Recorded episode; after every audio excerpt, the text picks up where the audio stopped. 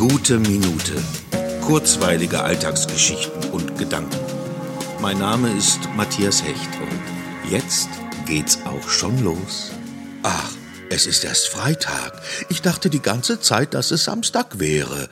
Es ist mal wieder soweit. Ich falle aus der Zeit. Es fehlen mehr und mehr die Anhaltspunkte. Es fehlt die Struktur, die mir sagt, Montag, Dienstag, Mittwoch, Donnerstag, Freitag, Samstag, Sonntag, weil jeder Tag mit einer eigenen Aufgabe, seinen eigenen Terminen verbunden ist. Und diese neue Struktur, die die alte ersetzt hat, bietet einfach zu wenig Unterschiedlichkeiten, als dass sich einzelne Tage voneinander abheben würden bisschen spazieren gehen, etwas einkaufen, es ist einfach immer gleich.